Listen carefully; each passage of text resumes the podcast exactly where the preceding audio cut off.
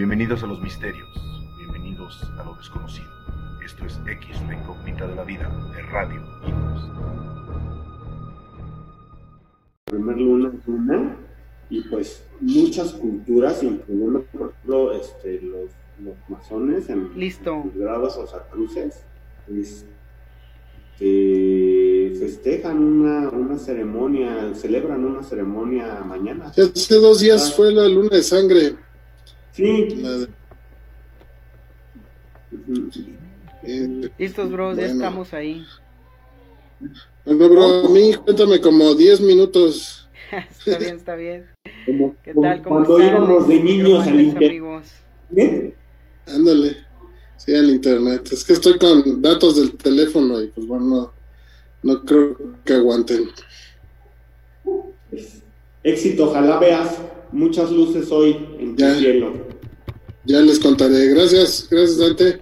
Y ahí se, ahí se quedan con mis mejores deseos para con todos y Y ahí si puedes, pues coméntanos y todo. La verdad es que desde hace rato que me dijo este José que, que, que no íbamos a estar, dije, ching, se me fue el maíz. andamos aquí de, de investigación. Nos mandó este la X de la vida como investigadores este para lo paranormal, Para en, paranormal. en, en Peña Bernal. Perfecto, ahí nos platicarás tu experiencia. Órale. Bueno, cuídense, chicos, vayan, cuídense, hermanos, cuídense. Sí, Gracias, un abrazote. Un abrazo, Linus, un abrazo, Dante. Igual, igual. Muchas gracias. Pues vamos a darle. Bro Dante, hoy creo que nos tocó nosotros dos solines y un poquito del brofe Robert por aquí. ¿En serio? Nos va a Sí. tocar todo. Pues sí, a darle, no queda de otra. Vámonos, Rikis. pues buenas noches, mis nigromantes, nuestros nigromantes segui- seguidores. Este, ya estamos con un programa más de nuevo, ¿no? Aquí reuniéndonos y compartiendo la luz y el conocimiento que, que se nos da para poder seguir adelante. Eh, ¿Qué tal, bro Dante? ¿Cómo te ha ido? ¿Qué, qué has hecho?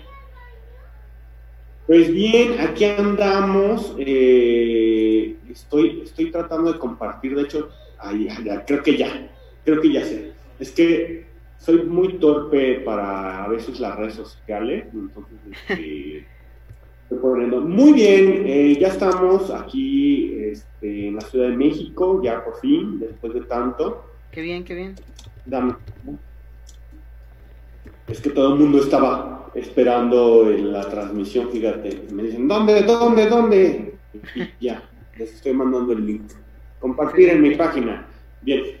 Eh, y pues andamos de mudanza, por eso la semana pasada no pudimos, este, ¿cómo se llama? Eh, estar al 100, ¿no? Sí, eh, al final de cuentas, pues eh, los cambios no son buenos ni malos, solo son cambios y es como lo aprovechamos, ¿no?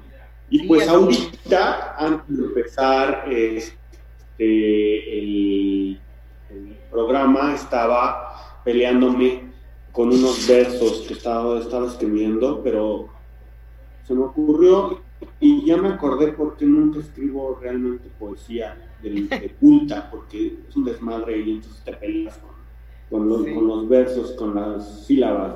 Yo no sé silabear, entonces me cuesta mucho trabajo este, andar silabeando, ¿no? Este, y, y que una, dos, ahí, ahí tengo este un verso que dice, dice, inmensa boca, trágate el cielo sin, el cielo sin estrellas. Y entonces, ver, sílaba uno, sílaba dos, no, me pasé, la ya sabes. Sí, sí, Entonces, bro. hay que aprender a silabear, ¿no? También, no solo de letrear, sino también hay que silabear, ¿no? Sí, ¿no? Para tener las bases y poder hacerlo. Ahora sí que, vamos, como es el rito, ritual y del dogma, para saber por qué, ¿no? Se presta mucho para este, para este tema. Rito, ritual y, Sí, y dogma. Pero bueno, Rito, Ritual ritual y dogma.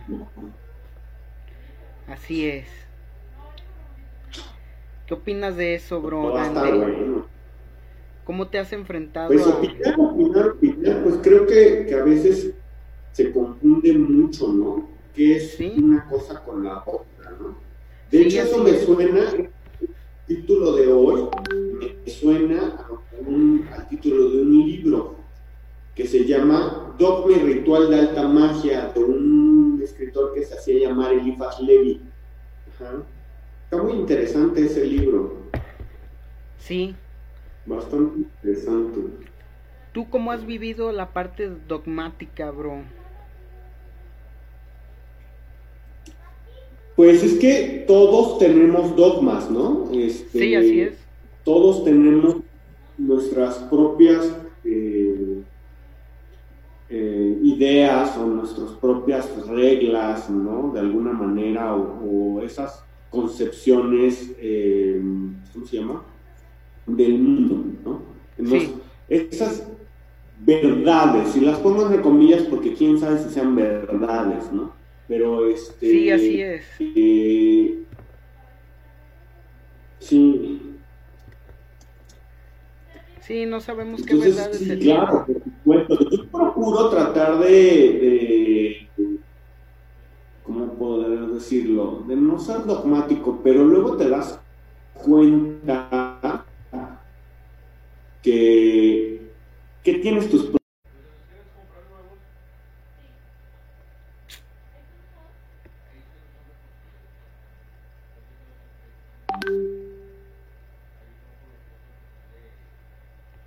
Ah, caray, ¿por qué me está dando...? Aquí está. Ah, caray. ¿Cómo rescato aquella cosa?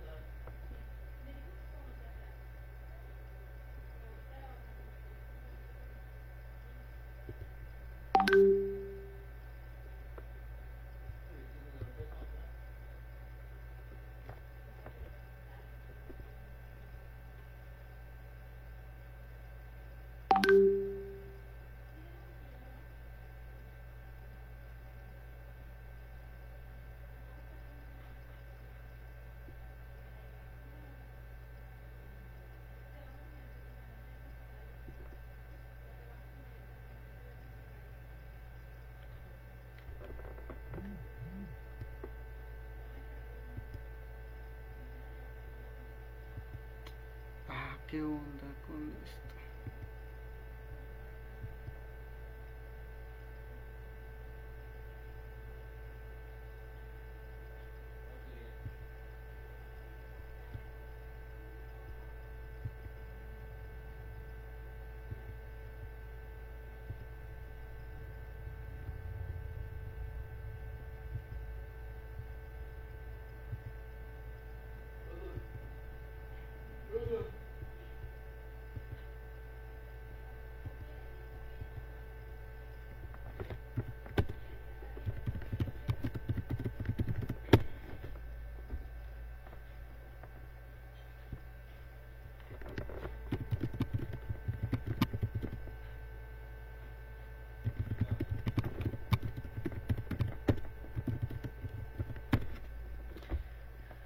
Ay, chispas.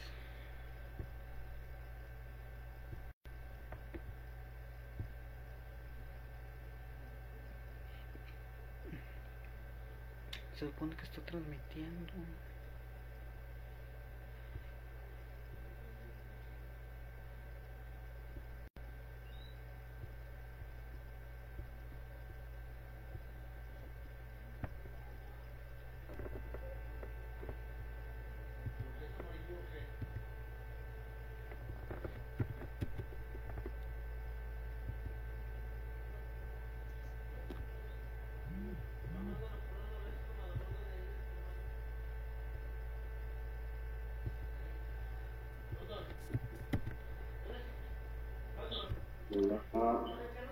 Listo, bro, ya estamos. Se supone que estamos Ya transmitiendo. estamos de nuevo. Ya, ya estamos de nuevo, pues. Sí. Ah, caray, es que mi internet está fallando muchísimo. ¿Está fallando el internet? Sí, mi internet está fallando muchísimo, bro. Por eso ahorita Ya como que dije, ah, caray, ¿qué onda? Este, a ver, ¿qué onda? Ya estamos, pues. Bueno, pues. Sí, vete, no me... Ahí está, ya. Win. Ya carga. Se siente, se ve, se siente. Don Robert no está presente. Ah. Ah, chinga. Pues ya ahí estamos. A ver, bro. ¿Tú qué, qué sabes de, de, ri- de rito, bro? ¿Qué es un rito para ti? Ah, pues es una palabra bien interesante, ¿no? Ah, eh, ¿Se interrumpió la transmisión? ¿Sí? ¿O No seguimos? Eh, Ah, No, seguimos, bro. Ah, ok. Pues es una palabra bien interesante y a veces nos complicamos muchísimo la vida para tratar de definir qué es rito, ¿no? Y a, este caso, siempre que escucho la palabra rito, se me viene a la mente uno de mis libros favoritos. Y ese, ese, ese libro es El Principito. Ah, se desconectó de...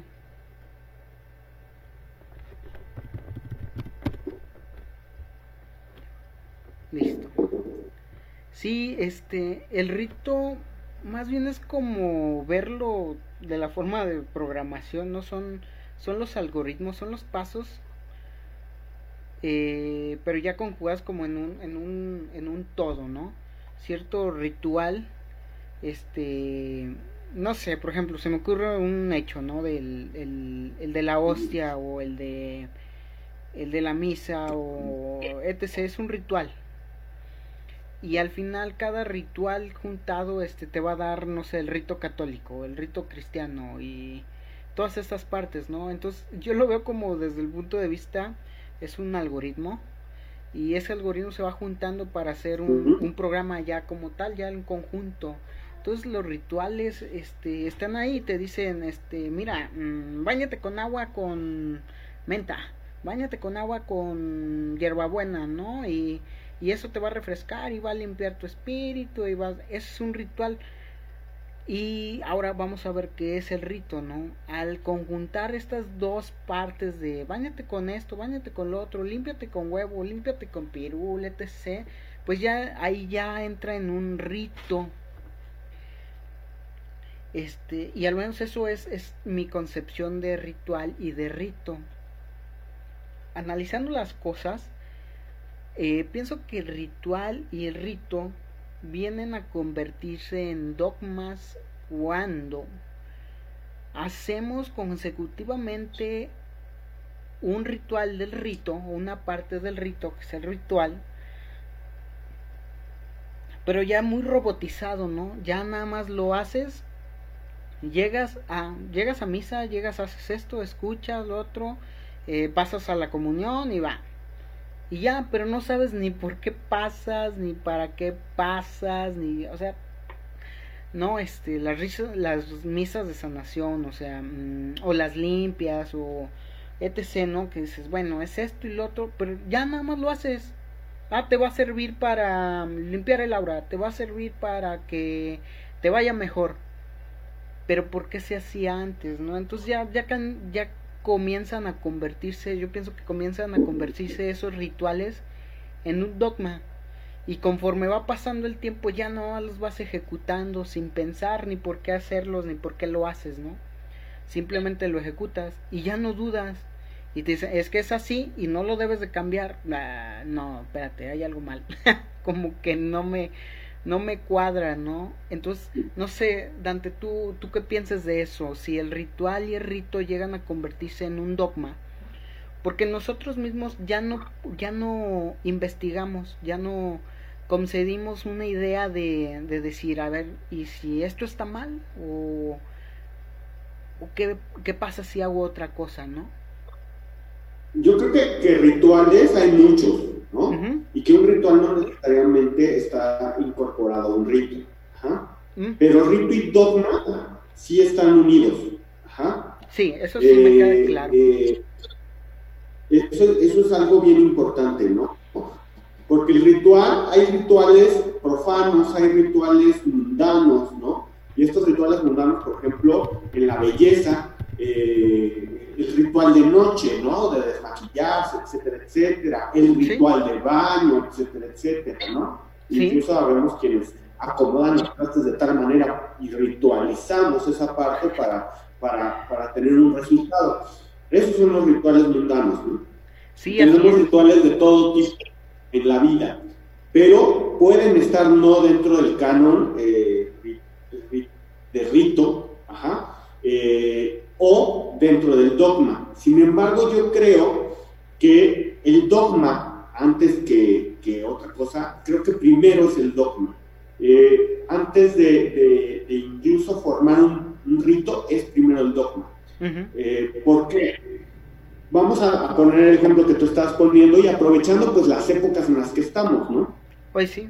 El dogma que estamos viviendo en, el mundo occidental y sobre todo con mayoría católico-cristiana es la muerte y resurrección de Jesucristo. Ese es el dogma. Esa es la, la situación que se considera como algo irrefutable.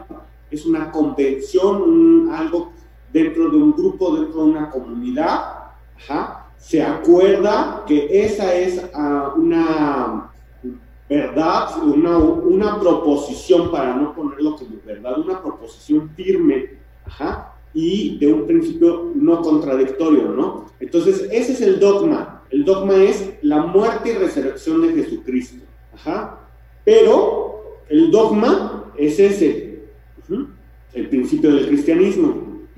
Pero el rito lo vamos a encontrar como el rito católico, el rito evangélico, el rito pentecostal, el rito mormón, el rito hasta de los testigos, ah, no, no debemos decir eso, los JW, porque ya tienen registrada la marca. Entonces, eh, eh, no sé, en serio. Eh, etcétera, etcétera. Todas las, vertientes, todas las vertientes del cristianismo, cada una de esas vertientes tiene una forma y una convención social de cómo ver y abordar el dogma. Entonces, ese es el rito basado, hay muchos ritos basados en ese mismo dogma. En el caso del ritual, pues depende de cada uno de los ritos cómo utiliza los símbolos, porque el ritual es algo simbólico.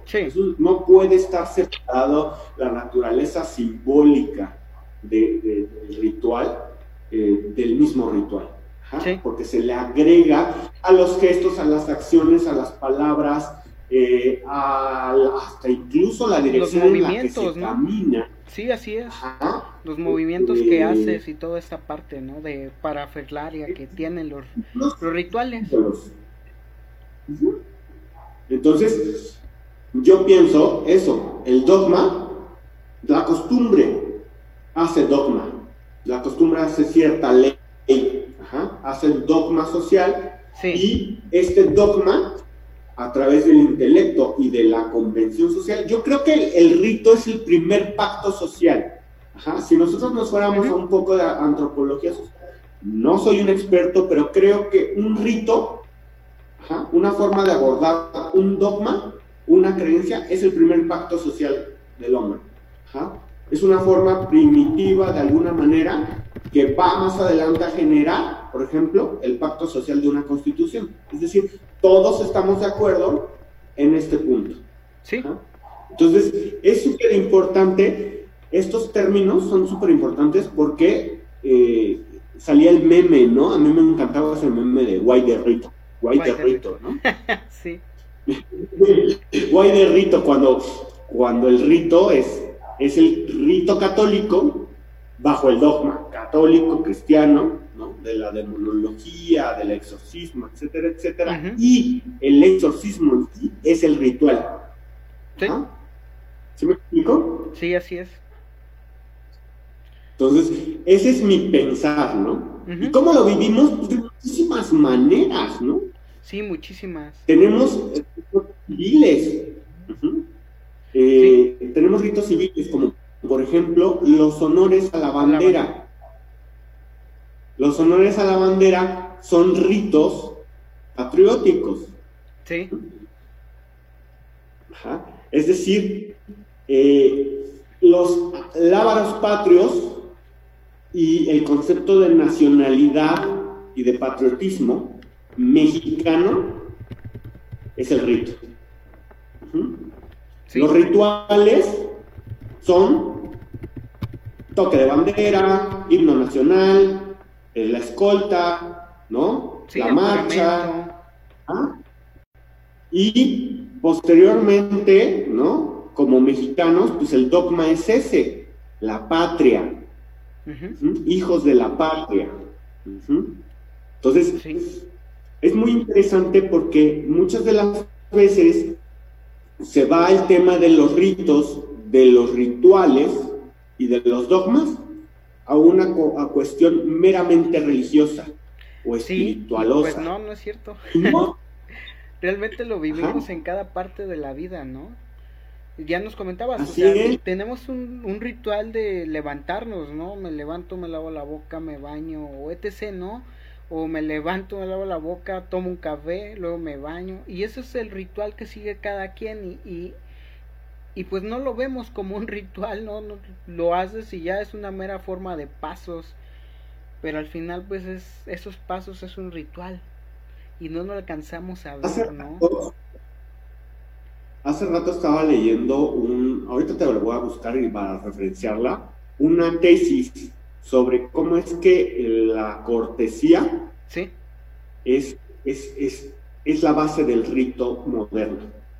¿Y, qué impacto tiene en la sociedad? Es muy interesante esta tesis, es una universidad, creo que es la Universidad de Cantabria, es muy interesante, porque sí, quiero explicarles a nuestro auditorio que, que nuestro muy, muy respetado José Linux nos manda temas, nos manda los temas desde el lunes. Entonces nos ponemos a, estudiar un poco, ¿no?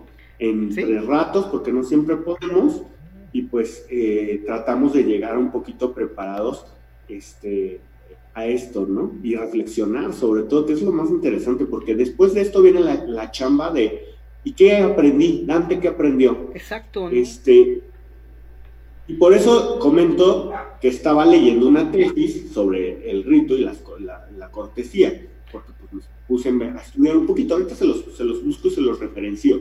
Pero, pero, pero algo que me encanta de la, del tema del rito, y como les decía desde el principito, y yo creo que ese es un punto de partida para reflexionar eh, les leo un poquito de, este tema literario, ¿no? Eh, haz de cuenta que el principito y el zorro se conocen y empieza el tema de la domesticación. Esto no, no tenía que ver mucho con el tema del rito hasta que, hasta que me dio el, tema de esta semana mi, hermano Linus, porque yo estaba estudiando esta, esta parte del zorro y del principito para el podcast de la Carta de la, de la Fuerza. Entonces estaban en la domesticación, ¿no? Y entonces regresa el principito al día siguiente y el zorro le dice, hubiera sido mejor que volvieras a la misma hora, ¿no? Si, por ejemplo, eh, a las 4 de la tarde, desde las 3 comenzaré a ser feliz y cuando más avance la hora, más feliz me sentiré. A las 4 estaré ya inquieto y preocupado. Y así cuando llegues descubriré el precio de la felicidad. Pero si llegas a cualquier momento, nunca sabré a qué hora preparar mi corazón. Los ritos son necesarios. Y entonces contesta el principito, ¿y qué es un rito? ¿No? Es, es también algo demasiado olvidado. Es lo que hace que un día sea distinto a otros días, una hora distinta a otras horas. Y entonces se empieza a explicarle sobre sus cazadores y sobre los bailes y demás. Pero algo que me llama mucho la atención de este ejemplo es algo que me ocurre a mí los miércoles. Yo ya sé que van a ser las nueve y media y desde las siete y media yo ya me estoy preparando, ¿no? Si no me he bañado, ¿no? Porque me dio mucha flojera, si necesito comer algo, tengo listo mi vapor, tengo listo mi, mi, mi café, Ajá. porque desde una hora antes, como el zorrito, mi corazón se empieza a alegrar. Eh, y eso es un rito. ¿Sí me explico? Cuando vamos a ver a la novia y quedamos a una hora o siempre nos vemos después de la, de la escuela o demás, va a ser la salida a la hora de la salida y nos emocionamos muchísimo. O tal vez ya va a llegar el domingo y sabemos que vamos a hacer algo que nos gusta hacer y nos emocionamos. Eso es parte un rito, de, una costumbre que se repite invariablemente. Sí, así es. ¿Verdad? y, ahí, lo tenemos, ¿no? Y, lo vivimos a, a diario. Entonces imaginemos, este, si lo vivimos a diario y no lo identificamos como tal, estamos cayendo como en un dogma, ¿no? Así como que, bueno, pues ya lo hago y lo hago y lo hago y lo hago y ya. Pero no nos podemos saber por qué lo hacemos. Entonces... Algo bien importante. Sí. Sí, perdón. No, dale, dale, Dante. Algo bien importante es como, como eso que dice el zorrito, ¿no? Se alegra en nuestro corazón. Cuando nosotros vamos a hacer un rito, o tenemos nuestros ritos de rutina, ¿no? la palabra ahí, rutina, ojo, eh, pues debemos de permitir que nuestro corazón se alegre, ¿no? que nos emocionemos, que lo vivamos. Sí, más que nada vivirlo, ¿no? Para poder entenderlo. Digo, este, no nada más caer en ese dogma de hacerlo y hacerlo, sino lo vives y ya lo entiendes y lo puedes llegar a vivir. No nada más lo repites y listo. No sabes ni por qué. Pero ya cuando lo repites por una idea de que te va a hacer feliz, porque sabes que te va a hacer feliz, porque sabes que te va a cambiar, entonces ya nos ya separamos ese dogma y disfrutamos el ritual o el rito que estamos haciendo a diario, ¿no? Este, por eso dentro de esta parte, por ejemplo, los rituales que se dicen esotéricos, bro, Dante, ¿qué experiencia has tenido con ese tipo de rituales? Bueno, muchísima. Realmente soy una persona eh, que se ha metido como muy de lleno al tema de explorar esta parte del ser humano, ¿no?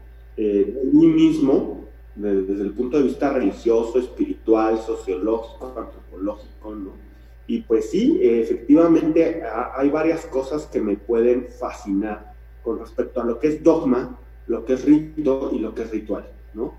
Eh, desde el punto de vista, estoy buscando este, la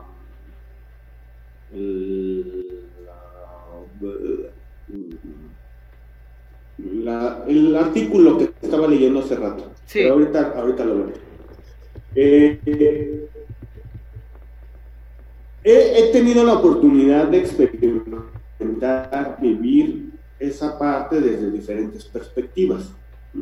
Y para no complicar como mucho la cosa, yo pienso que es como cuando vas y lees un libro hay un principio que es que cuando tú estás leyendo una ficción, una novela ficticia o una novela, un cuento, por eso, por eso me, encantó toparme con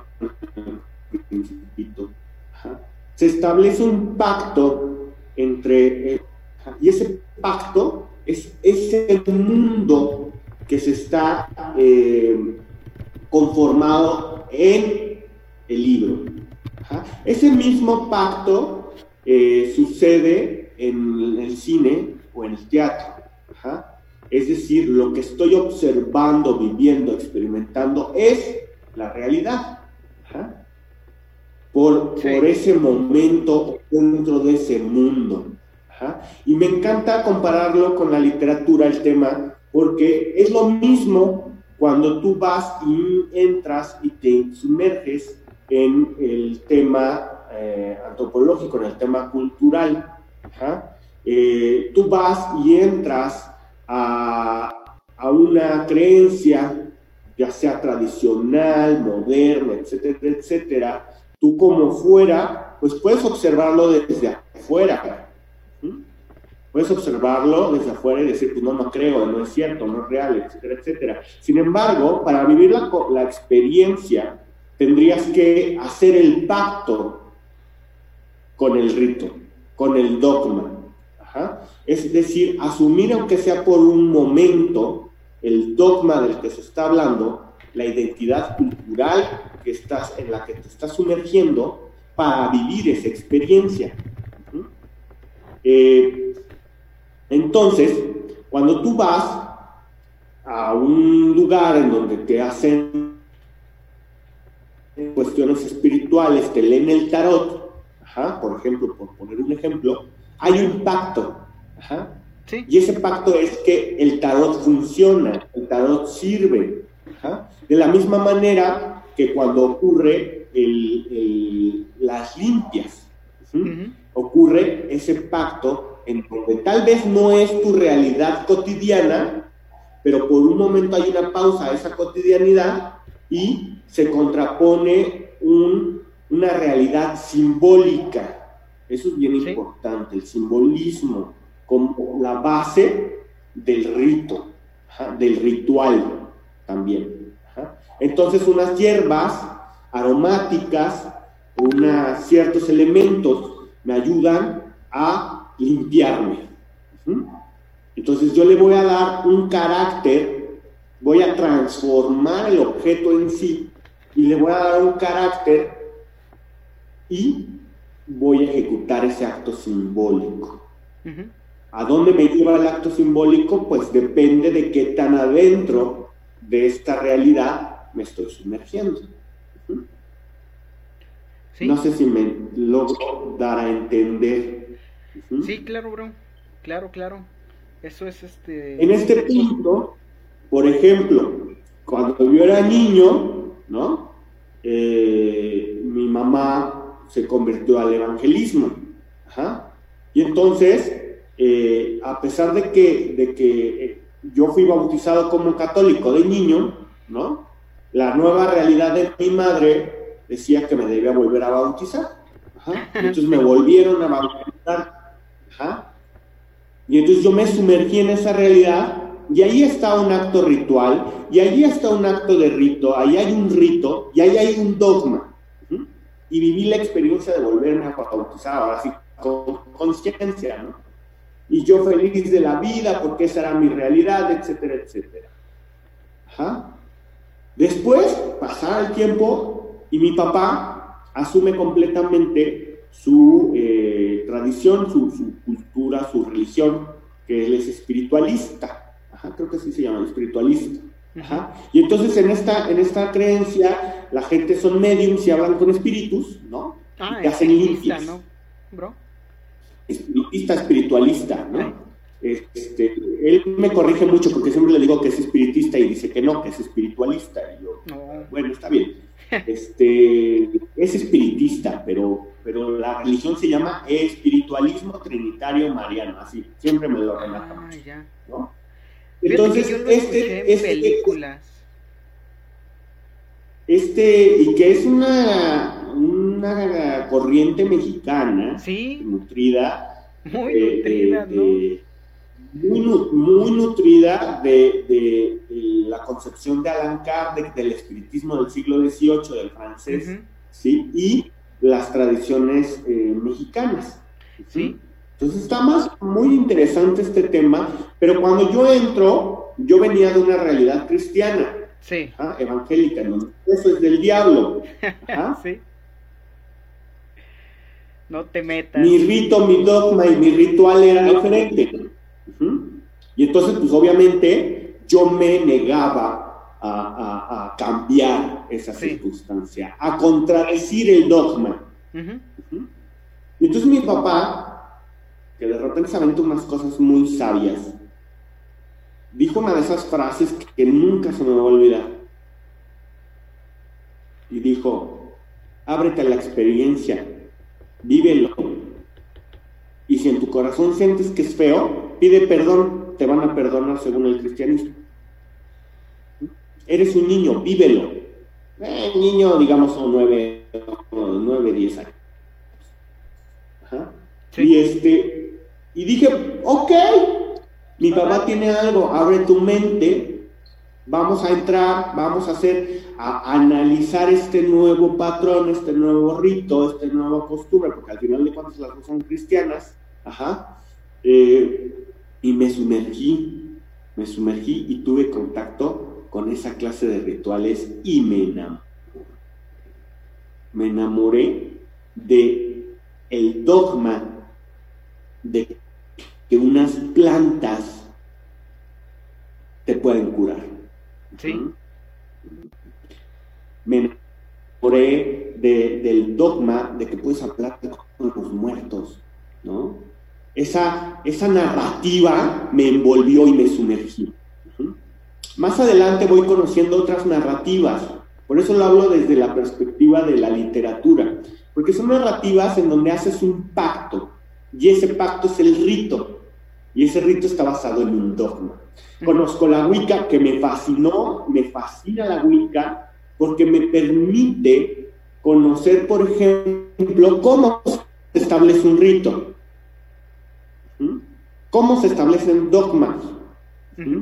y cómo se formulan los rituales, que es una práctica muy wicana, agarrar y decir, pues el, dogma es el mito del, del monoteísmo dual, o del dualista, el monoteísmo dualista, es decir, Dios tiene dos rostros, uno masculino y uno femenino, ese es el dogma, ¿sí? ¿sí?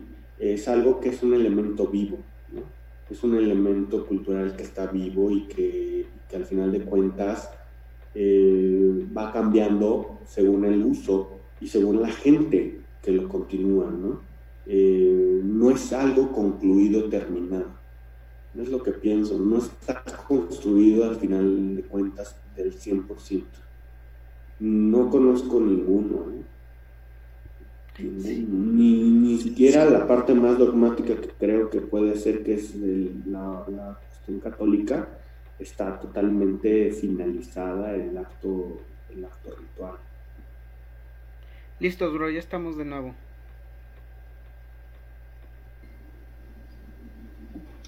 Ok. hay, diferencias. Hace un momentito, ya estamos al aire, ¿verdad? Sí, ya. Entonces, hace un momento hablábamos de, de unos ejemplos con el cine, con el teatro, con la literatura. Eh, hay, hay, otro ejemplo práctico, ¿no? En el teatro o en el cine. Tenemos el, el actor que se prepara previo a salir escena. Ese vendría siendo el, el rito como tal. El ritual es el libreto que tiene que seguir. Y el dogma, ¿quién creen que lo pone? En esa, en esa cuestión. En cuestiones este, más prácticas, más, más de cine, más de teatro y más de. Bueno, más bien cine y teatro nada más. Bueno, no sé, primero tú. Adelante, adelante.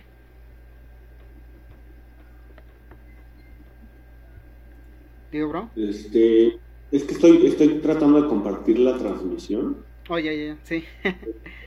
Creo que ahorita te mando otra vez el link, bro. Deja hacer el cambio.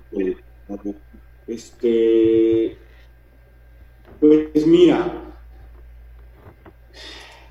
¿Quién establece el dogma? El autor. El autor, el guionista, ¿no? Eh, ese establece el dogma. Ahí, yo pienso No, ahí yo pienso en, cuestión de cine, pienso más bien que el, el, dogma lo establece el director, porque es quien dice, esto se va a hacer de tal forma. Y no lo cuestionas, el actor no puede cuestionar al director. Depende de qué obra se está presentando. Pero en lo particular yo, yo te, comento, ¿no? Es que el dogma es ese, esa literalidad de, la obra, es el, acto en sí, ¿no? ¿Quién establece el dogma de Hamlet? Pues lo establece Shakespeare. Es este es un personaje que está siendo asediado por ambición de sus familiares, amigos, etcétera, etcétera, y se desarrolla todo el drama. ¿no? Eh,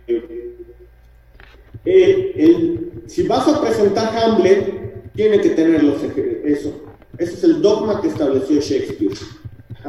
El, el guion, el guion es el acto litúrgico es decir, lo que tiene que suceder en, la obra, en el acto ritualístico. ¿sí? Ritualístico. Eh, el ritual lo establece el director. Mientras que el actor es el oficiante. Si lo ves desde la misa, ¿no? ¿Quién establece el dogma? ¿Quién escribió la Biblia. ¿Quién, este, establece el acto litúrgico? El rito, el catolicismo, por poner, ¿no? ¿Quién, quién establece cómo se da la misa en una parroquia? El párroco. El, sí, el párroco, la diócesis. Ajá. Y el oficiante, pues el actor, ¿no? Todos los actores en escena de la misa de esta simulación simbólica, pues es el monaguillo, el sacerdote, si va el obispo, los mismos fieles, ¿no? Así es. Ahí está. A mi parecer, puede estar claro, por supuesto, que el, el director determina, pero el director no puede cambiar la historia que ya escribió el autor. Así es, ese es el dogma. Puede cambiar la forma en que se cuenta la historia, pero no puede cambiar la historia que ella escribió la autor. Ahora, otra pregunta para analizarlo. ¿Qué fue primero, el huevo o la gallina? ¿Qué fue primero, el rito, el ritual o el dogma? Pues yo tengo mi rito de comer ahorita. Como cada miércoles. No manches, qué pinche. Abre tu, abre tu WhatsApp, por favor. Te voy a mandar algo sobre. Ese es mi deseo de corazón. Espérate. Ahorita les cuento cuál es el nombre. Ya está. Aparece Linux con celotito. Ah, de veras.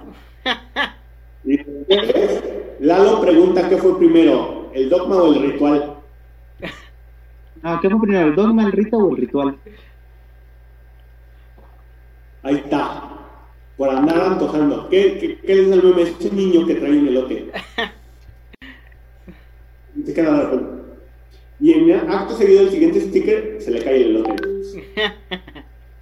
Él lo comparte aquí con el público para que que lo vean. ¿Qué fue primero? ¡Ay! ¡Ay! ¡Ay! Es que es como lo explicaste anteriormente, ¿no? O sea, los, los dogmas, los dogmas van a crear ese ritual o ese rito, ¿no? Pero también existe, yo pienso que existe la otra parte, que el rito, los rituales, sirven para crear dogmas en la mayoría de los casos, ¿no? Entonces, existen las dos partes. Pero, por ejemplo, la UGR tiene un, estudio que habla de el ritual, el ritual y el rito como forma de adoctrinamiento. Es muy buena. Eh, eh, ¿Por qué? Porque al final de cuentas los rituales también forman una construcción simbólica de la política. de, la naturaleza política del, ser humano. Entonces yo creo que ¿qué fue primero? ¿El dogma, el ritual o el rito? La torre de Babel.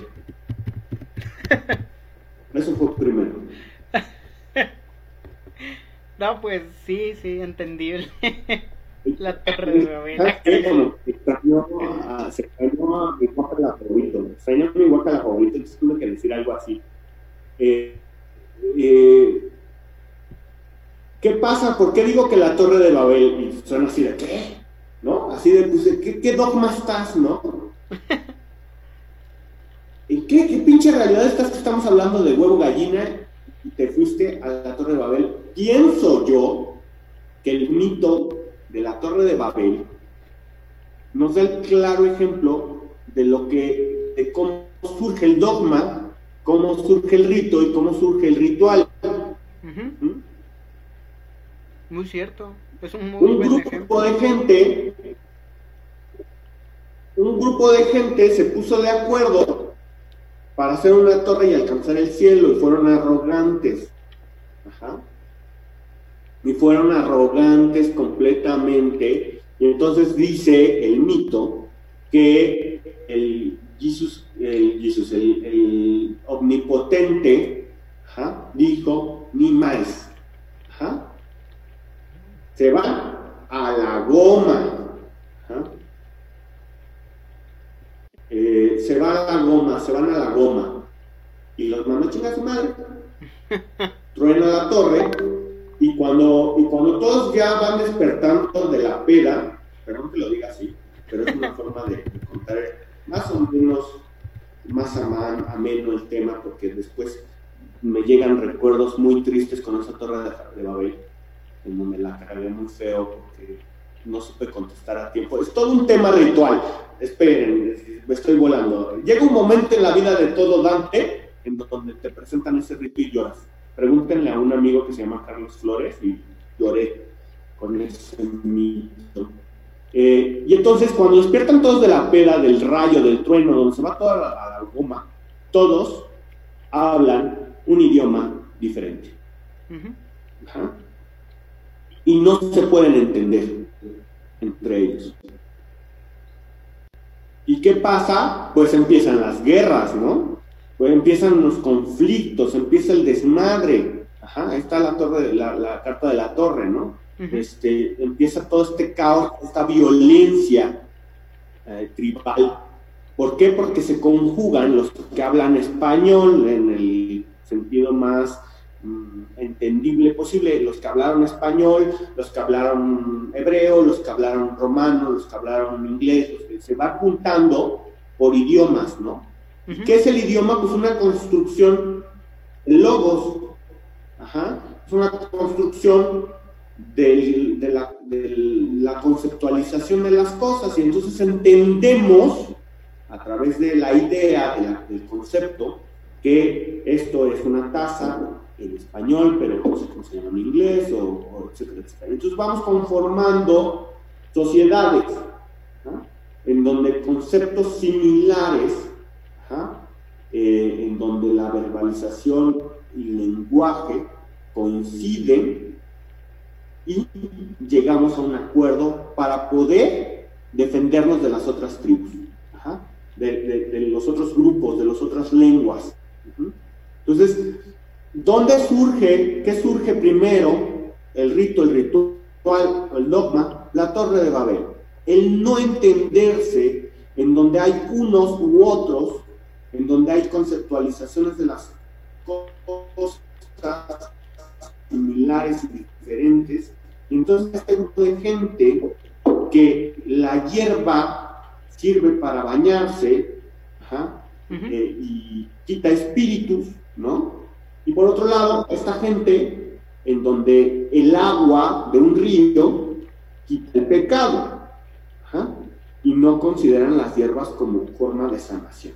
Y ahí hay dos dogmas diferentes conjugados en conceptos de cómo sanas, cómo te limpias o cómo te purificas.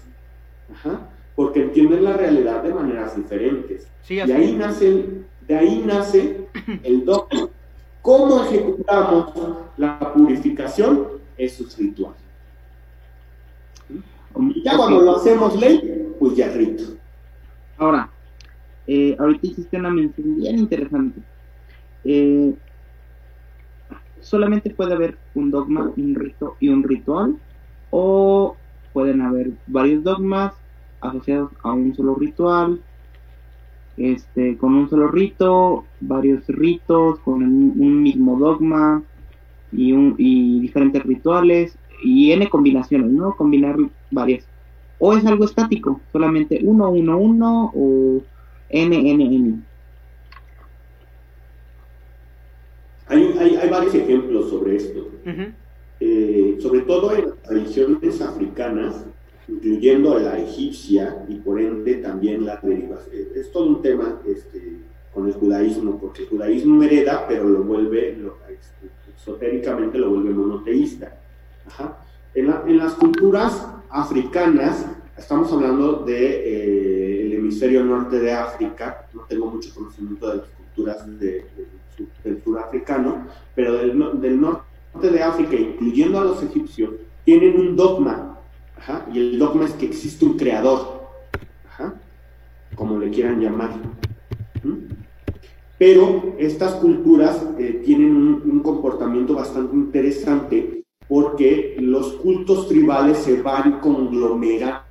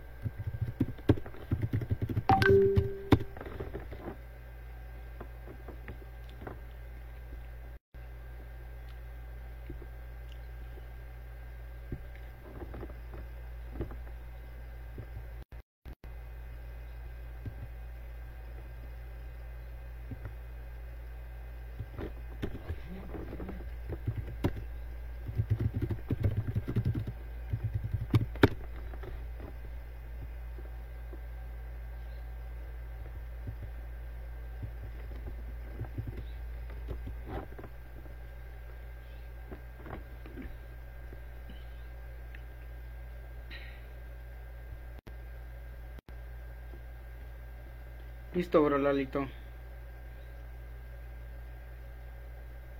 ¿Ahí andas?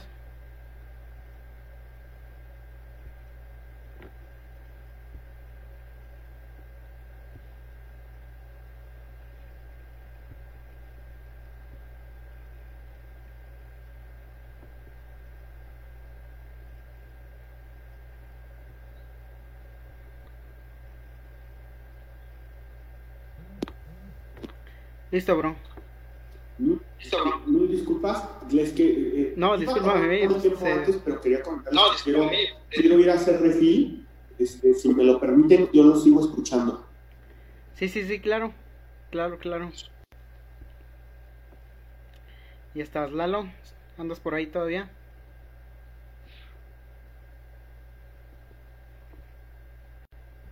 A ver, ¿en qué nos habíamos quedado?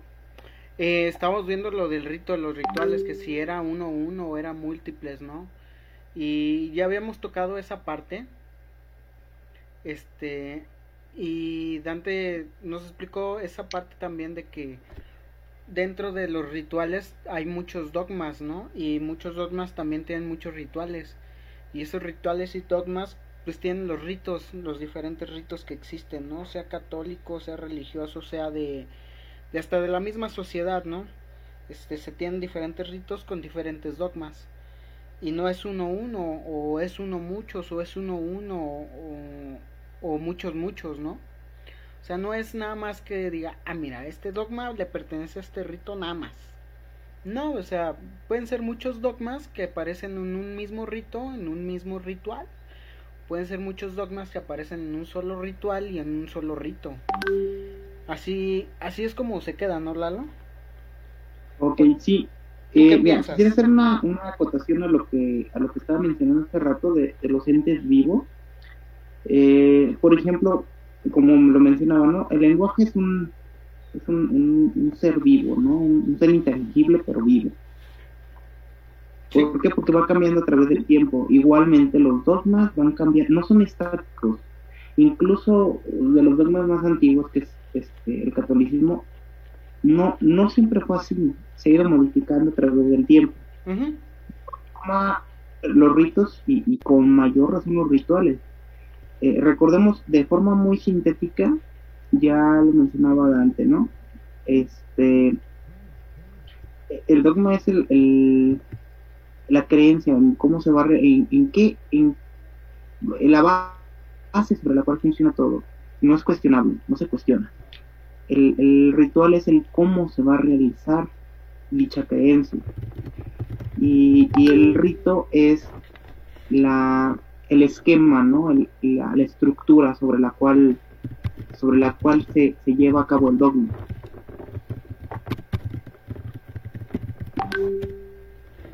Sí, así es, bro. Eh, dentro de nuestra parte, creo que nosotros lo vivimos mucho, ¿no? Los rituales, los ritos, los dogmas. También nos lo explicaba este Dante.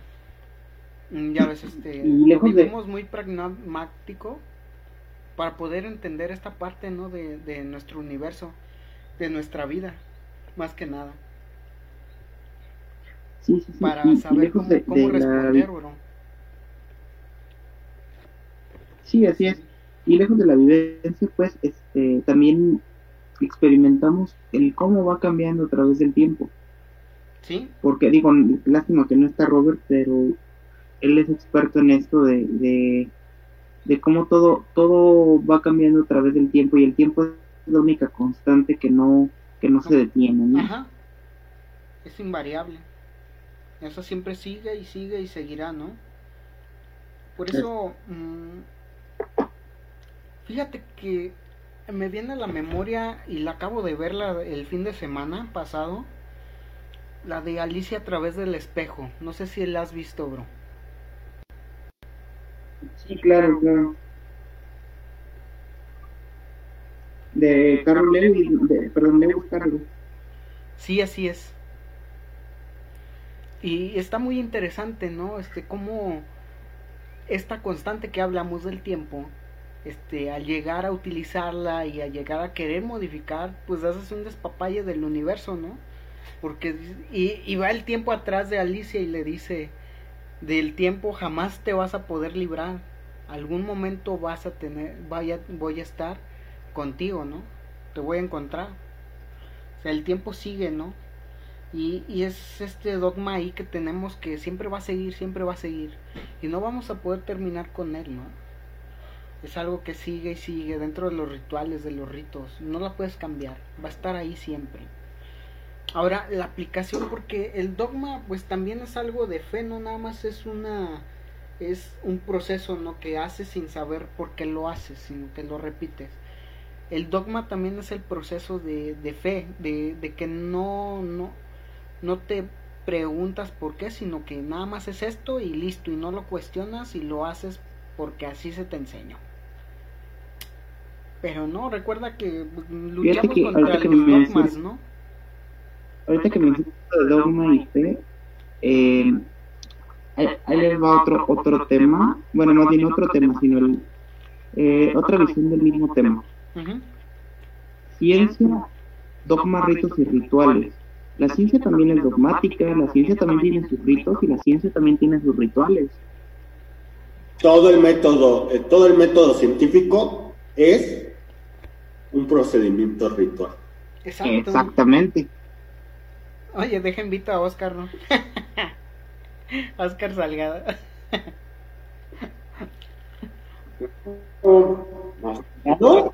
¿Oscar Salgado? Sí. Oscar con sus dogmas científicos. Perdón, yo vi el yo vi el otro y se me antojó. Bueno, retomando un poquito de esto, ¿no? De lo que estábamos platicando antes de que se cortara la transmisión. Eh, eh, haz de cuenta que los diferentes cultos tribales, los diferentes cultos, van congregando en un mismo esquema, hasta que se convierte en un rito, el rito egipcio, o el rito turba, o el rito congo, etcétera, etcétera, ¿no? Este, o las diferentes eh, expresiones de esto. Pero cada, cada una de estas tribus aporta, aporta toda una visión de algo. Su divinidad puede ser el aire, su divinidad puede ser el fuego, ¿no? Eh, y se va congeniando y se va conjugando sus, diferentes visiones hasta que hacen un panteón extenso. Es algo que llaman politeísmo. Aunque tal vez eh, hoy en día ya sabemos que era un monoteísmo. Eh, era un monoteísmo esotérico, mientras que al exterior pues había un politeísmo. Este, entonces, diferentes cultos ¿no? Eh, se ofrendan y se ofrecen dentro del mismo rito. Entonces, para que, para que veamos, mm, ¿hay muchos rituales dentro del rito? Sí. ¿Hay muchos dogmas dentro de un rito? También. Pero lo más importante de esto es la congruencia del dogma con el sistema o la congruencia de los diferentes dogmas. Si hay un dogma que dice que, eh, no sé, eh, el mal es negro, ¿no? por ponerlo así, el mal es de color azul, ¿no? o de color rojo, ¿no? o de cualquier color que se diga, el mal es así, y luego dice que el bien a la figura que representa el bien, pues es de ese color. Ahí puede haber una controversia. Y para eso existen, ¿no? Para eso existen eh, instituciones dentro de los mismos ritos, dentro de las mismas iglesias que se dedican a resolver esas controversias. Pero claro que hay diferentes dogmas, diferentes ritos, eh, diferentes dogmas y diferentes rituales en un mismo rito. Sí, no puede haber dos ritos en uno mismo, no. Porque ese es el sistema. Serían dos sistemas. Me recuerda un caso. Dame un segundo. Provecho.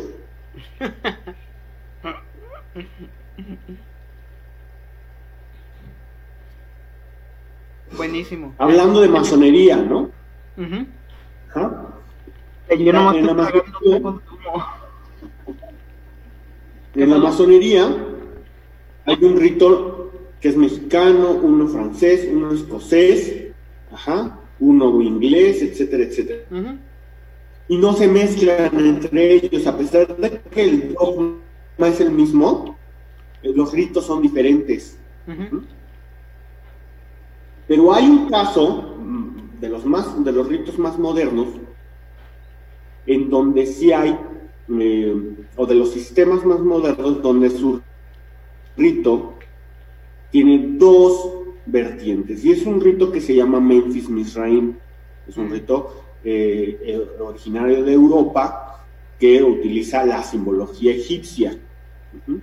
Y este rito tiene dos vertientes y esta vertiente es uno teórico y uno práctico porque aparte es un rito místico espiritual y entonces eh, tienen, haz de cuenta que tienen aprendices teóricos y aprendices prácticos, eh, compañeros teóricos y compañeros prácticos, ¿no? Y se le llama pues, la corriente simbólica y la corriente alquímica. Entonces, sí creo, este es un caso especial como para estudiarlo, ¿sabes? Sí creo que tal vez dos premisas del mismo dogma pueden ser abordadas por un mismo rito. Y esto puede generar confusión. No sé, habría que estudiarlo bastante. ¿eh? Hay otro que no que también es bastante interesante, que es el rito de emulación. Mm. El rito de emulación es muy y se basa, está, es interesante. Como ya lo mencionaron, eh, el dogma es el mismo. El, rito de emulación cambia a lo siguiente, a practicar el ritual una y otra y otra y otra vez hasta dominarlo y perfeccionarlo.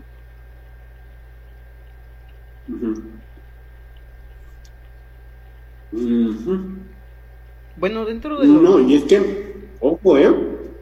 Por los rituales, todos los rituales, en, no solo hablando de masonería, todos los rituales tienen diferentes naturalezas, pero hay rituales de emulación.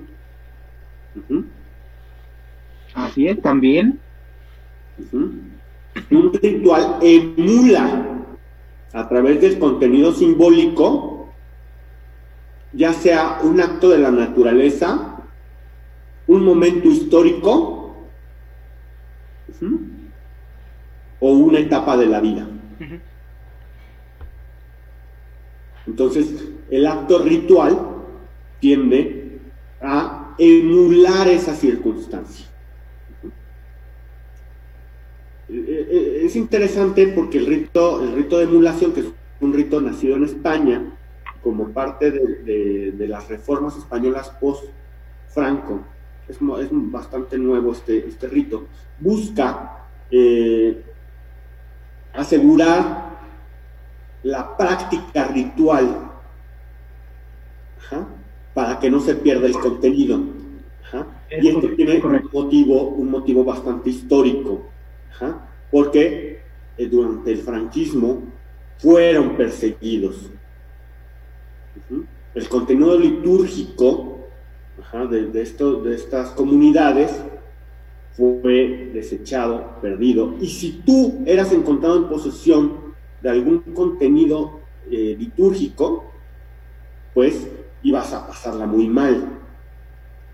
Entonces aquí aplicaron lo que Ray Bradbury explica en su libro de Fahrenheit. Entonces, ¿qué pasa? Se convierten en libros, se convierten en liturgias andando. ¿Sí me Por eso se llama emulación. Porque la persona practica a tal punto el acto ritual, ¿sí? Que emula y conoce la emulación ritual, que no es necesaria conservarla litúrgicamente.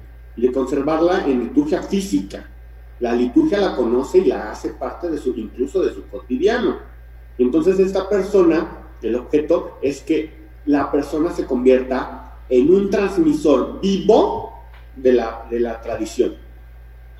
Recuperan la tradición oral, uno. Y dos, se convierte en algo que le llaman muchos masones el hombre símbolo. Es, es, es, eh, es, es mi opinión al respecto. Es muy bueno, es un rito bastante interesante. Es un rito bastante interesante, la verdad. Sí. El otro rito que me parece bastante interesante, pues es el rito igual el francés, ¿no? Eh, ya como dices, este, Dante, yo recuerdo que el, rito francés también tiene esas dos vertientes, ¿no? Pero ellos te llevan a la práctica, mm, ¿cómo se puede decir? Eh, práctica de unión de, de, de, de, ahora sí, de operarios. Va a ser el, el, el rito con el mismo dogma, con los mismos dogmas, pero va, va implementado a la práctica diaria de, de los integrantes de la, de la logia, ¿no? Si es una logia de, de, cocineros, son, todos son cocineros y se apoyan para un restaurante o algo así. O todos son panaderos y se apoyan para, para hacer una panadería, pastelería, etc. Pero esa es una parte del rito y del rito operario, ¿no? Del, del francés operario pero también tenemos el rito francés que es este eh, simbólico y ahí pues ya se da que la misma logia de panaderos, de cocineros, de abogados, de arquitectos, etc. pues es la misma que que es la de simbólica, ¿no? Pero tienen esas dos partes, la mm. práctica de, de como tal ya de o un obrero como tal de, de trabajo y llevan ese mismo dogma de la logia y del apoyo hacia la parte simbólica y hacia la parte práctica del apoyo a crear empresas, a crear consorcios y dices, ah, caray, está interesante esa parte, ¿no? Este, igual como el Memphis Misraim, tiene la parte práctica y la parte este litúrgica, se puede decir, simbólica. También el rito francés la lleva así, ¿no? Y, yo estaba dudoso realmente de, de, si se llevaba así hasta que pues vi, vi, fui, fui, fui buscando, este, gracias a tu ayuda también, Dante, a la de Carlos y, y todos aquellos, ¿no? Oscar, que mucho me apoyo ahí. Este, a encontrar esas dos partes, ¿no? Y a toparme de con un francés, con un francés que se inició allá y que me dijera eso mismo, ¿no? Y, y hacer intercambio de esas palabras que nosotros conocemos y que realmente pues eran las mismas, dices, ah, caray. Lo que conozco realmente de lo que he investigado de este rito, sí se es el mismo que está allá en Francia, ¿no? sí es lo mismo y, y, fue muy grato ver eso y que él me contara de sus propias palabras que era el rito francés tanto operario como simbólico y decir, ah, caray, mira, y que son muy duros allá, ¿no? O sea, me decía, yo todavía sigo pagando cápitas aunque tengo un año aquí en México y no me he parado allá en Francia. Y yo, ala, ¿qué ¿no? Sí, o sea, sí se lo toman muy en serio las dos partes y se lo toman muy a... sí, ya les doy mi palabra, tengo que dar las cápitas. Aunque yo no esté en mi país, Francia, tengo que darlas porque estoy y la di. Y tengo que estar así para poder estar allá, ¿no? Aunque yo esté en México. ¡Ay, la madre, qué onda! Y, era muy interesante estamos contextualizando, ¿no?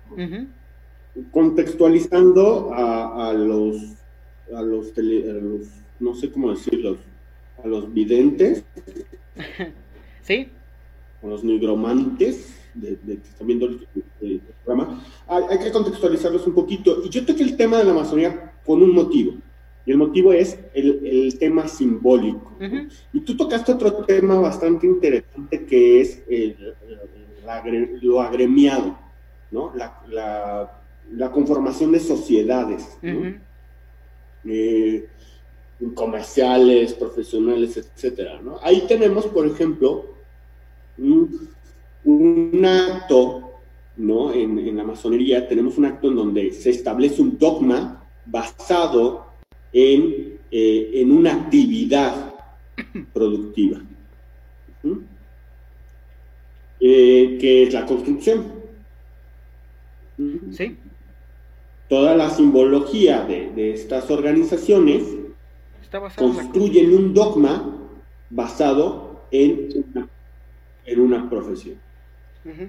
Y estos, dependiendo de, su origen, que por eso eh, se ocupa mucho que se diga rito escocés, rito francés, que el escocés no tiene nada de escocés más que el nombre, ¿no? Este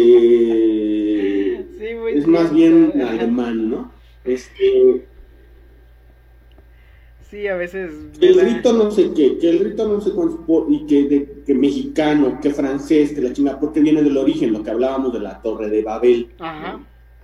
Es decir, todos tienen una concepción de las cosas, se desmorona y se fragmenta en diferentes formas de a cómo lo entienden, ¿no?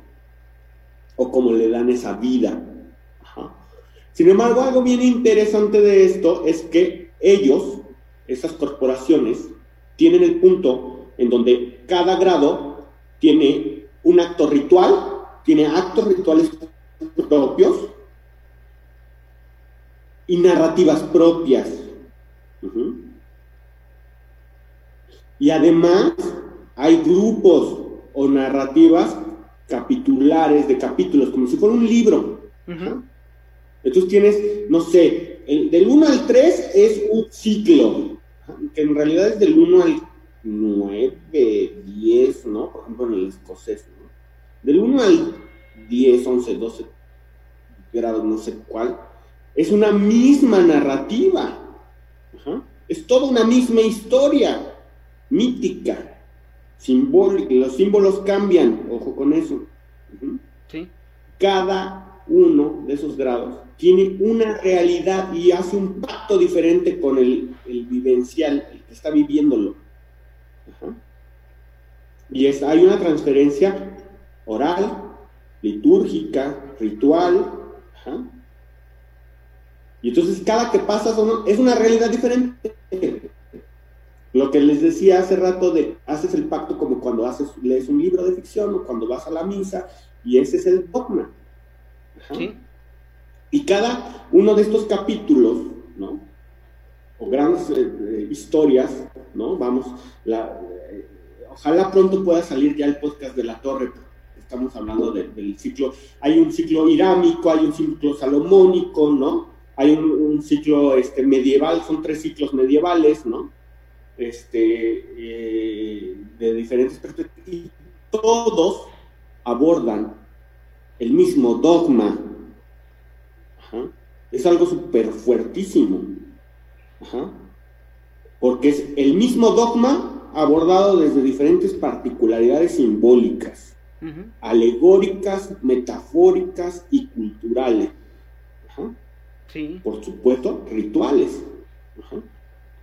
Entonces, esto, esto, esto es una... eh, eh, esa organización es un, un perfecto ejemplo de cómo se, cómo se constituye un adoctrinamiento político, social, basado en un dogma. Y una, un adoctrinamiento que genera una identidad colectiva.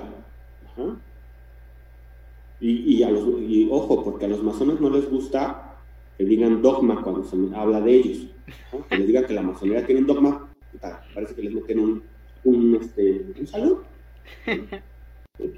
Pero sí es cierto. Entonces, bueno, en este punto es bien interesante y algo que me llamó mucho la atención es que una de las de, de- las herencias más fuertes en los derechos sociales de los franceses es el sindicalismo, que surge a través de las agrupaciones gremiales, que no todas son masónicas, ojo con eso. Eh, pero que existe. El sindicato, un sindicato, es un rito gremial. Sí. Sí, y lo No sé ves si, a diario, ¿no? como a entender. lo ves a diario. Sí. Ahí está el rito, los rituales están a diario y los dogmas. Pero son tan. Ya lo vemos tan común que no hacemos ese cambio. Ya lo tenemos ya programado así y así nos vamos, ¿no? Este. Lalito. ¿Sigues ahí?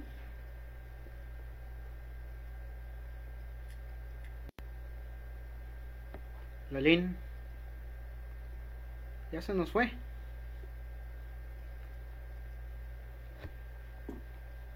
Bueno, dentro está de- comiendo su, su pancito. Yo creo. De- dentro de este, de esos dogmas que se tienen dentro de, de, de ciertas sociedades, eh, creo que Lalo le ha tocado esa parte, ¿no? De, de vivir en los dogmas y, y que me lo, me lo baneen o bloqueen en algunas ciertas cosas.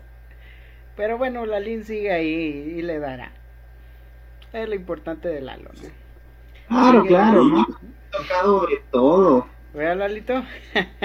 Sí, cuando, cuando te dijeron, no, pues mira, este. Gracias por participar, venga después.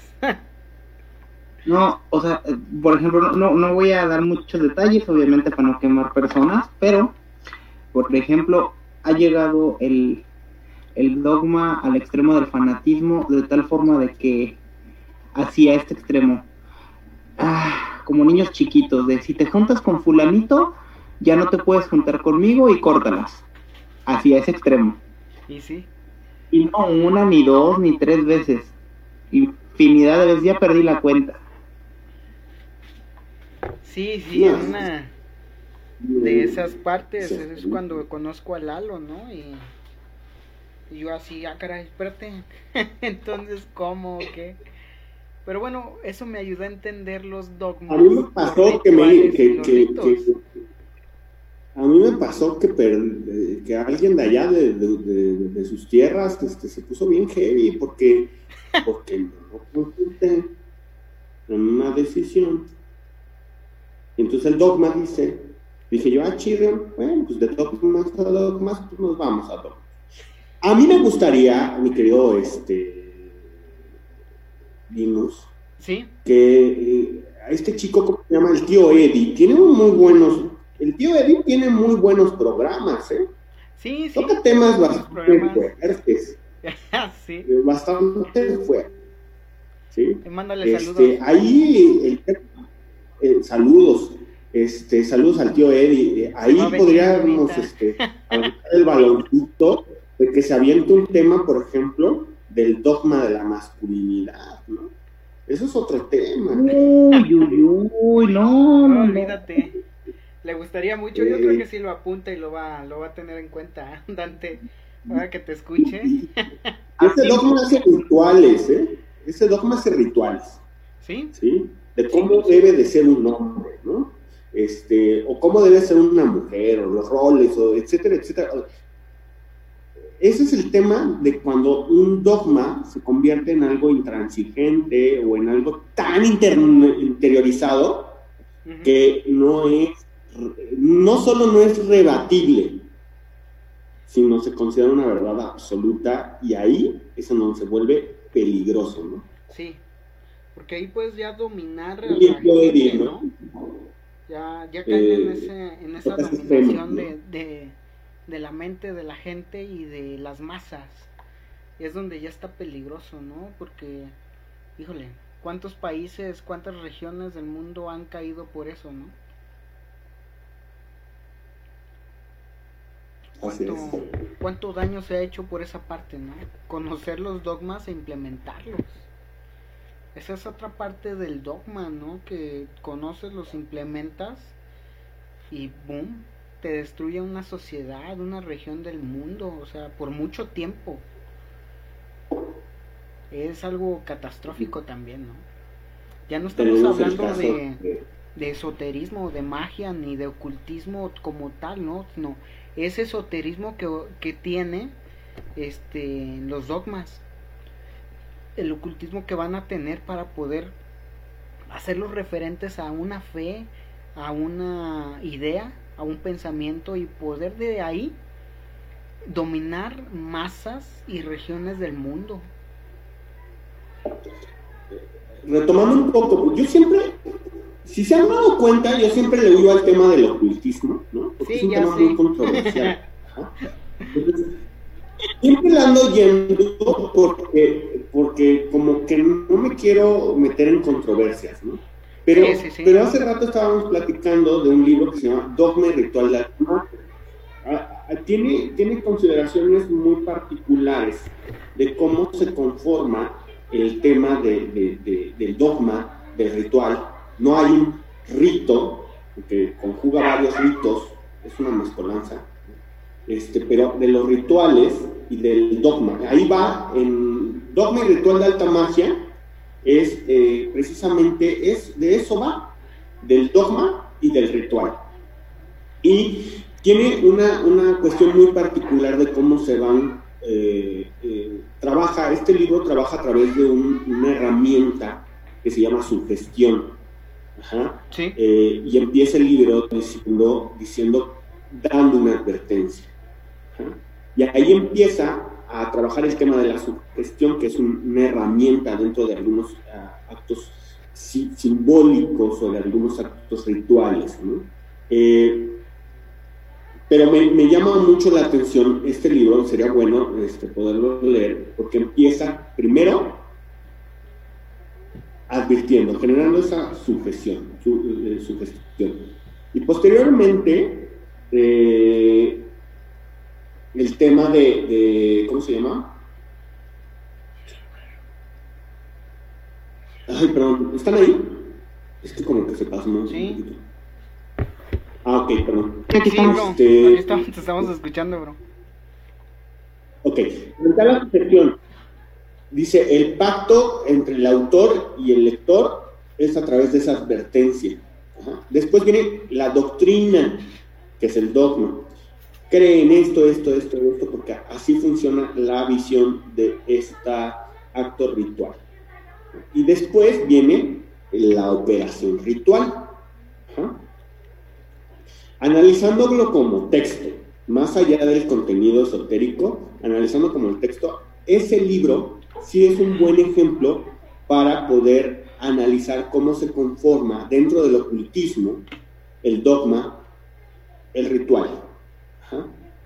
Y eh, no sé, deberíamos de hacer un programa de rituales, o sea, ya rituales para amor, hacer cosas así, y buscamos como elementos populares, ¿no? Obvio, este, que la gente eh, haga y lo analizamos, podríamos analizar como, como cómo funciona ese ritual, ¿no? Nos pueden mandar como, como ejemplos de rituales, ¿no? O sea, no meter las creencias de nadie, ¿no? Sino que el mismo público nos diga un ritual de velador, ritual de Ajá. Y entonces, nosotros no vamos a dar rituales, más bien a analizar esos rituales, su dogma, y si nacen de algún rito. Va. Es una propuesta interesante. Me parece bien, hay que convocarla, ahí, ¿no? Ahí, jefe, anótelo. Sería una muy, muy buena y larga tarea para todos. Ver cada rito y investigar sus raíces, ¿no? De dónde provienen o qué, de qué parte son, a qué se integran, ¿no? Y ya, ah, caray, qué onda. Mira, pues viene de tal lado, ¿no? Viene de la diosa Afrodita. Viene de tal lado, pues, así, etcétera, etcétera, ¿no? Exacto. Sí, estaría muy bien, pues ya saben, nigromantes amigos, ahí pongan, pongan sus diferentes ritos y rituales que tienen, ¿no? ¿Para qué les sirven? Nada más hagan una descripción de eso. ¿Para qué lo utilizan? ¿Para qué les sirve? Y pues vemos, vemos que de dónde vienen algunos. Yo supongo que nos van a escribir muchos, ¿no? Y, vamos a escuchar ahí poco a poco, pero pues viendo qué onda. ¿Va? Eso es, eso es a mí lo que me gustaría escuchar y contestar y que contestemos todos juntos a nuestro entender, porque no todos lo vamos a entender. Sí, sí, ¿no? Este, esto. Me, me, me acordé, eh, lo digo porque me acordé. Hacíamos, hace mucho tiempo, hacía con este, mi ex esposo, hacíamos transmisiones en Periscope y después nos pasamos a otra, YouNow y luego, no sé, y vimos todas las plataformas, hasta en Facebook, ¿no? Pero en YouNow entraban un chingo de personas a preguntar rituales, que les diéramos rituales para el amor, para el dinero, etcétera, etcétera. Y yo siempre he sido como, soy como un aguafiestas de esas cosas, porque, soy muy nerd, soy un nerdo de primera, así, nerd, así, ¿no? Entonces no me gusta como meterme en el tema morboso y así.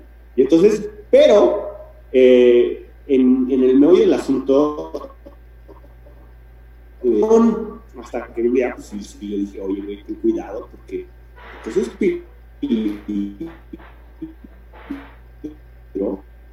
escotorreaba. Entonces decía que masticaba ruda, ¿no? que era la ruda para los cólicos, que la ruda y me acordé mucho porque les decía, mira, preparas un baño con salsa no sé qué y no sé qué y chiles de no sé qué, en vinagre, no sé qué, y te vas a meter al baño, o sea, también un poquito de sentido común, y te vas a acostar en el piso vertir todo el, mensaje de chiles, ¿no? Sí. Y, obvio, todos cagados de risa, ¿no? Sentido común. Una chica y nos reclamó muy feo. Muy, muy feo. Lo que había sido una broma se convirtió en algo realmente doloroso para esta chica. Y, eso es a lo, que voy, ¿no? El hecho de poder entender, y eso es algo que me encanta de, la propuesta de Linux, ¿no? Eh, tratar de entender.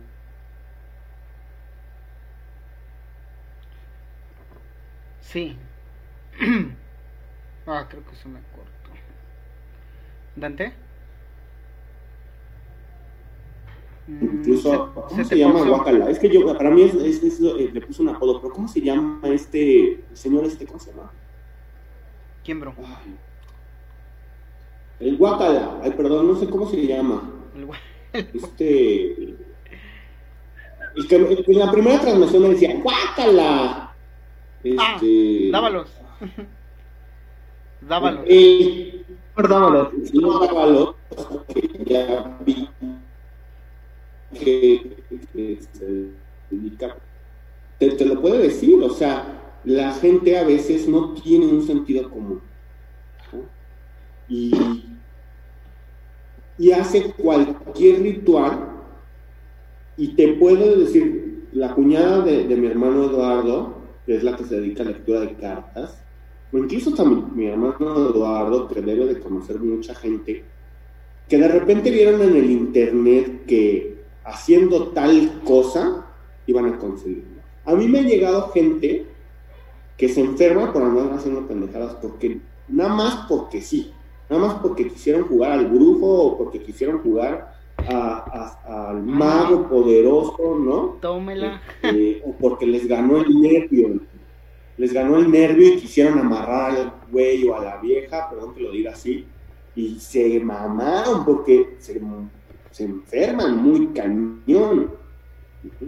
Entonces, creo que, el X, la incógnita de la vida, eso permite ¿no? conocer un poquito más. Exacto, para, no caer en esa feliz cada miércoles aquí. Sí, por eso eh, el inicio del programa, ¿no? O sea, dar a entender, explicar toda esa parte. ¿Sí? De, de, que no caigan en eso, ¿no? Ay, ya lo vi, ya lo voy a hacer, no, no, espérate, como que ya lo vi, ya lo voy a hacer, no sabes ni qué, qué te repercute, ni qué te va a traer, o sea, es eso. Ya casi se nos termina el nuevo tiempo de Zoom, un minuto. Yo creo que le cortamos aquí y le seguimos el miércoles próximo igual, ¿no? Con esta parte, que nos escriban sus rituales para analizarlos y, dar nuestro punto de vista entre todos, saber qué es, ¿no? De dónde viene y que no nada más lo hagan por hacer, ¿va? Nosotros este, vamos a estar contentos de analizarlo y de dar nuestra opinión, de decirles, no, pues no, parece que no va así, ¿no? O por qué lo hacen así. Sí me parece muy bien. Entonces, nigromantes amigos, ahí escríbanos, ahí díganos sus propuestas, para qué lo utilizan y nosotros vemos de dónde sale toda esa parte y nuestra opinión ya si les sirve de algo adelante, ¿no? Y si no, pues ahí la tiran, ahí la guardan donde quieran. Saludos y Dante, Dante, tu libro, acuérdate que lo compren. Este, sí, el pensamiento del alba a través del silencio, eh, Amazon, pero y nos fuimos.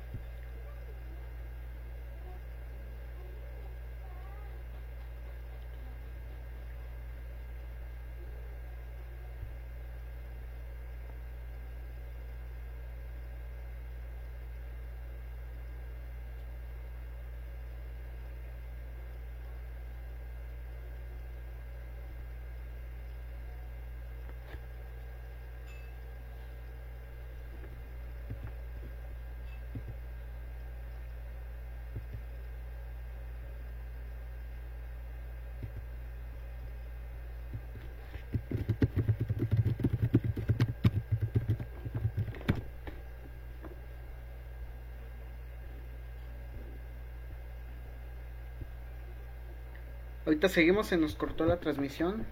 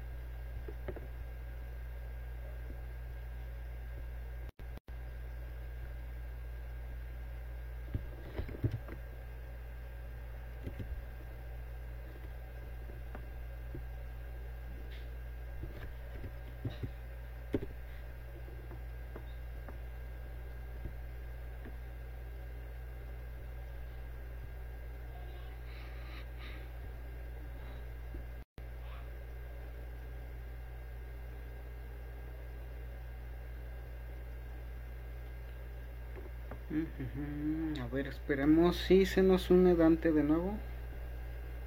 Ya para cortar transmisiones bien.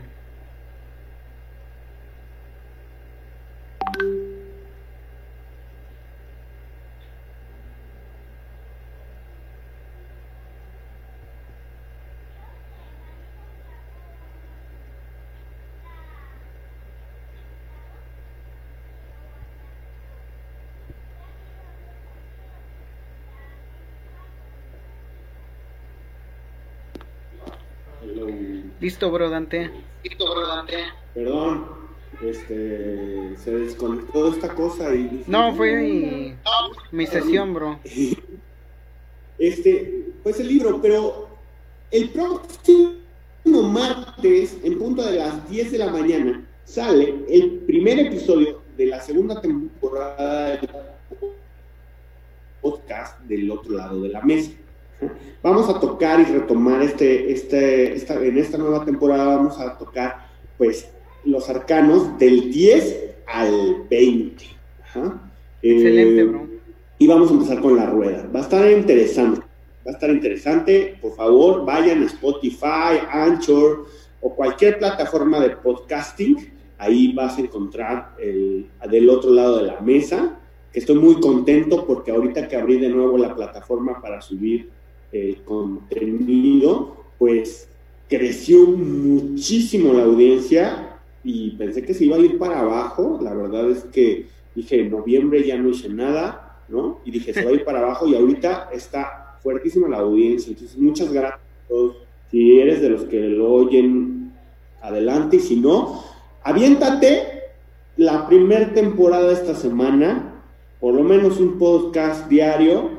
Te aseguro que va a estar fuertísimo. Es mucha información, tal vez de a poquitos. Este, o de corridito, a lo mejor te cae un 20, ¿no? Y sí, Es eso. sí, ahí sigan el podcast de nuestro Supremo Cayochín, Dante. Y síganlo ahora con estas nuevas transmisiones, ¿no? Y ya saben, este, escriban, escriban sus rituales para poder analizarlos y saber qué, qué pasa, por qué se hacen así, ¿no? A lo mejor siempre lo han hecho como un dogma, pero nunca se han preguntado por qué son así. ¿Qué tal si, si ponen la flor al revés, ¿no? De donde la ponen. ¿Qué tal si cambian el espejo de diferente forma? ¿Qué va a pasar, no? ¿Por qué el espejo debe de ser así? ¿Por qué la flor debe de estar así? ¿Por qué los pétalos de esa forma, no? Este es un ritual, la ritual de la vida y siempre va a haber algo que nos va a afectar.